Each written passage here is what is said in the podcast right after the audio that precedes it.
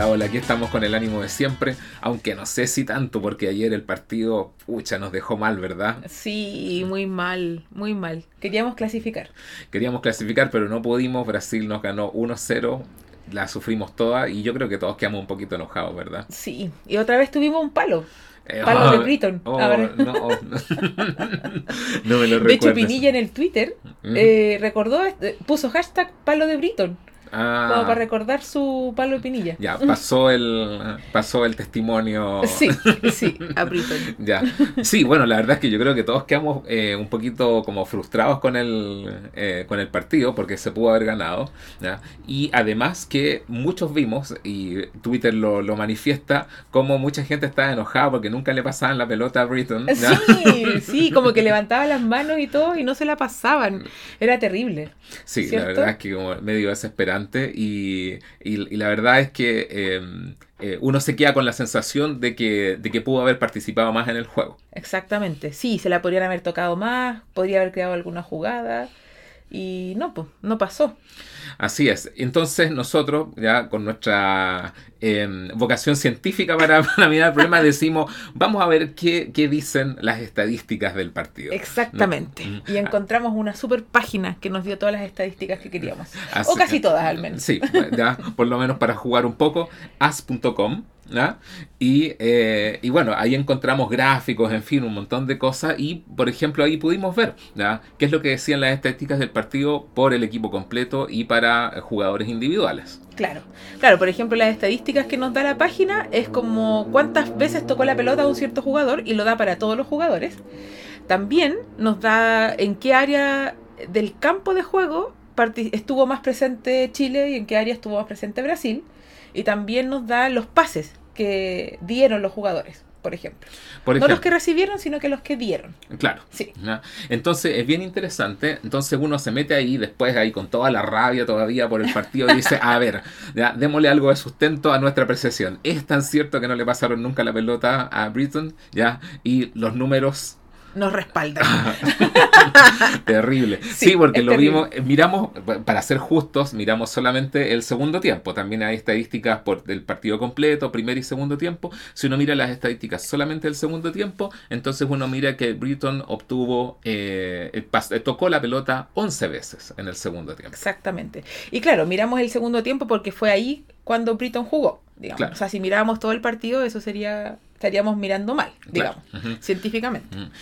Y, eh, y, bueno, por supuesto que ese número no dice nada si no lo comparamos con, otra, eh, con otros jugadores. Y por ejemplo, encontramos que eh, Vargas, en su posición de, de, delantero también, tocó la pelota el doble de veces, 22 veces. Exactamente. Y un jugador, entre los jugadores que más tocaron el, el balón, tenemos a Mena con 40 veces y Vidal con 44 veces. Claro, también aparece Aranguis con 32 veces. Y en el primer tiempo de Alexis, por ejemplo, pasó, tocó 29 veces. Así es. Entonces, de todas maneras, uno cuando mira el panorama, por supuesto, uno puede mirar jugador por jugador, pero, eh, pero claramente se ve una, una diferencia. Mm. Que Britton efectivamente tocó la pelota menos veces, confirmando la sensación con la popular. La sensación popular, y en Twitter lo pueden ver también. Hashtag, no sé, selección nacional, selección chilena. Y ahí también se puede ver cómo la gente reclama de que nunca se la pasaron a Britton. Claro, lo cual los números sí, lo validan. Pero entonces uno se puede hacer esta pregunta. Claro, uno mira ahí con el calor de la, de la, del enojo todavía o de la frustración los números, pero finalmente eh, también eh, vale la pena preguntarse qué es lo que uno aprende de estos números. ¿Uno puede aprender algo de estos números así sueltos? Eh, ¿Tiene algún sentido lo que estamos haciendo más allá de la anécdota, de como de, de, un poco validar esa sensación que uno tuvo? ¿Podría servir para algo tener este, estos datos? Eh, claro, o sea, yo creo que podría servir para tener estadísticas del partido, que son como bien clásicas. Uno cuando ve el partido, ¿cierto? En el entretiempo te muestran, no sé, pues, cuántas veces las tocó Brasil, cuántos tiros de esquina, cuántas veces las tocó Chile, presencia en el campo, tenencia del balón, por ejemplo. Y claro, uno podría hacer todas las estadísticas del partido y de hecho también podría hacer estadísticas de varios partidos y tener una predicción para el futuro, ¿qué pasa en los siguientes partidos? ¿Será que nunca más se la van a tocar a Britton, por ejemplo? ¿O siempre se la van a tocar igual de poco? Eh, así que sí, uno podría usar estos números y estas estadísticas para predecir o también para hablar de lo que pasó en el mismo partido. Y eso no es menor, porque en realidad nosotros estamos usando aquí la palabra estadística de una manera muy coloquial y en un, en un ámbito futbolístico, pero la estadística en realidad eh, es una parte de la matemática. Entonces, no es algo no es casualidad que estemos usando la palabra estadística, sino que en realidad uno puede darle un poco más de sustento a este concepto de estadística más allá de la anécdota deportiva. Exactamente. O sea, la estadística, claro, se sustenta en una base matemática, o sea, hay teoremas que la sustentan con ciertas hipótesis y conclusiones que uno puede tener del teorema. Así que, claro, hay, base matemática en eso, así como también hay base matemática en las probabilidades. ¿sí? Así que uno puede hacer ese sustento de manera matemática y por lo tanto científica. Claro, y uno podría en este caso, por ejemplo, tomar eh, el concepto de probabilidad que normalmente eh, para eh, si uno quiere definirla para un cierto número de eventos, sería el número de veces en las cuales sucedió algo, el evento que a uno le interesa, dividido por el número total de eventos.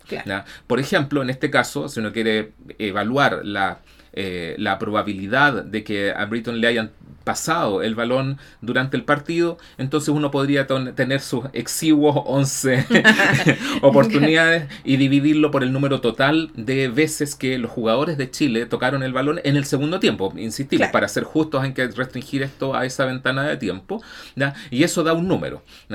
Ahora, eh, no tenemos el número exacto, pero lo que sí podemos decir es, por ejemplo, que si uno hiciera ese cálculo, para, para Vidal daría cuatro veces ese número, porque Vidal la tocó 44 veces y Britton tocó 11. Entonces, si uno calculara ese número y le llama probabilidad, ya eh, no importa el número por el número total de pases, de todas maneras a Vidal le va a dar cuatro veces más que a Britton y eso y eso es una información que nos da, que podemos sacar del partido. Exactamente, claro. O sea, no es cosa de decir que esto siempre va a suceder en todos los partidos. Por ejemplo, o sea, hacer como... O sea, uno podría quizás usar esta estadística que tenemos ahora para decir o tener una idea de qué va a pasar en los partidos siguientes, pero, pero no sabemos si es una buena aproximación de lo que va a pasar en los partidos siguientes, de hecho. Porque quizás sería mucho mejor tener estadísticas de varios partidos donde ha jugado Britton, que tampoco han sido tantos partidos, así que uno podría tener esa estadística de manera sencilla, y luego decir, bueno, veamos qué, qué una, hacer una predicción de lo que podría pasar en el siguiente partido. Ahora, claro, no es por ser mala onda, pero si uno mirara, mirara las estadísticas de Chile con Brasil en toda la historia, uno sale mal parado de todas maneras y uno podría haber dicho desde el principio, no, vamos a perder. No, pero era, era un hincha malo, mal hincha.